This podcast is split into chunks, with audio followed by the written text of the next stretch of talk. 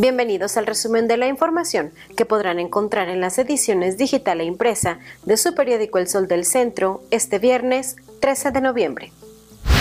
A una semana de haber sido hospitalizado debido a coronavirus COVID-19, el obispo de la diócesis de Aguascalientes, José María de la Torre Martín, se reporta grave pero estable.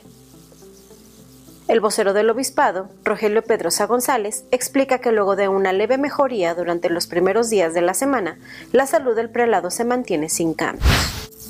Con el primer lugar de saturación en camas de hospital con ventilador, este jueves el estado de Aguascalientes registra su más alto nivel de mortalidad diaria por COVID-19, al registrarse 15 muertes por esta causa en el transcurso de las últimas 24 horas. Anteriormente, el número máximo de decesos reportados por el Instituto de Servicios de Salud del Estado alcanzaba 13 en un día.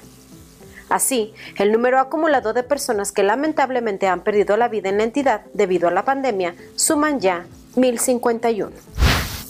al encabezar una reunión de trabajo con los integrantes de la mesa de seguridad, el gobernador Martín Orozco Sandoval llamó a formar un frente común para que desde todas las corporaciones se abone al combate al COVID-19, aunado a no descuidar el clima de paz y tranquilidad en Aguascalientes. En este sentido, el mandatario anunció que la 14 zona militar y la Guardia Nacional se unirán a los esfuerzos para concientizar a la población, por lo que saldrán a las calles para invitar a las personas a que eviten reuniones, fiestas o cualquier tipo de aglomeración.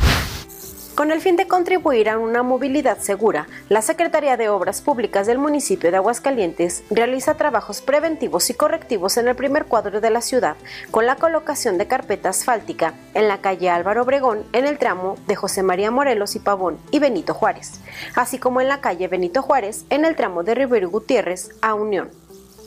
la alcaldesa Tere Jiménez realizó un recorrido para poner en marcha y supervisar esos trabajos en los que se invertirán 841 mil pesos en la calle Juárez y 786 mil en la calle Álvaro Obregón, con lo que se beneficia a miles de personas, pues esta zona es de las más concurridas del centro de la ciudad.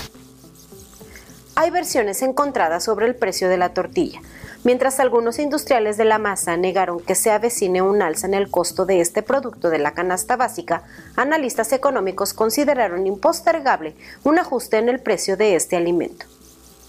Esta semana, el Consejo Nacional de la Tortilla adelantó que es inminente un incremento en el precio de este producto en todo el país. Por lo anterior, el Sol del Centro consultó a dos empresarios del sector, los cuales negaron que haya planes para realizar ajustes en el precio de este alimento, el cual se ha mantenido sin variaciones en el transcurso del año. En los deportes, a pesar del parón de este fin de semana por la fecha FIFA, los Rayos del Necaxa continúan trabajando en las instalaciones de la Casa Club de cara a su partido del próximo sábado 21 de noviembre en contra de las Chivas de Guadalajara, correspondiente a la fase de reclasificación del torneo Guardianes 2020 de la Liga MX. Por lo anterior, en rueda de prensa virtual, el defensor español Unai Bilbao declaró que su deseo es estar en la liguilla, argumentando que los dos conjuntos tienen la presión de conseguir su pase a la fiesta grande del fútbol mexicano.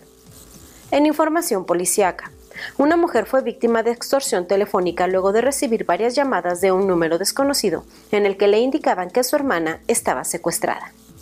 La víctima depositó la cantidad de 20 mil pesos con la intención de que los supuestos secuestradores no le hicieran daño a su consanguínea.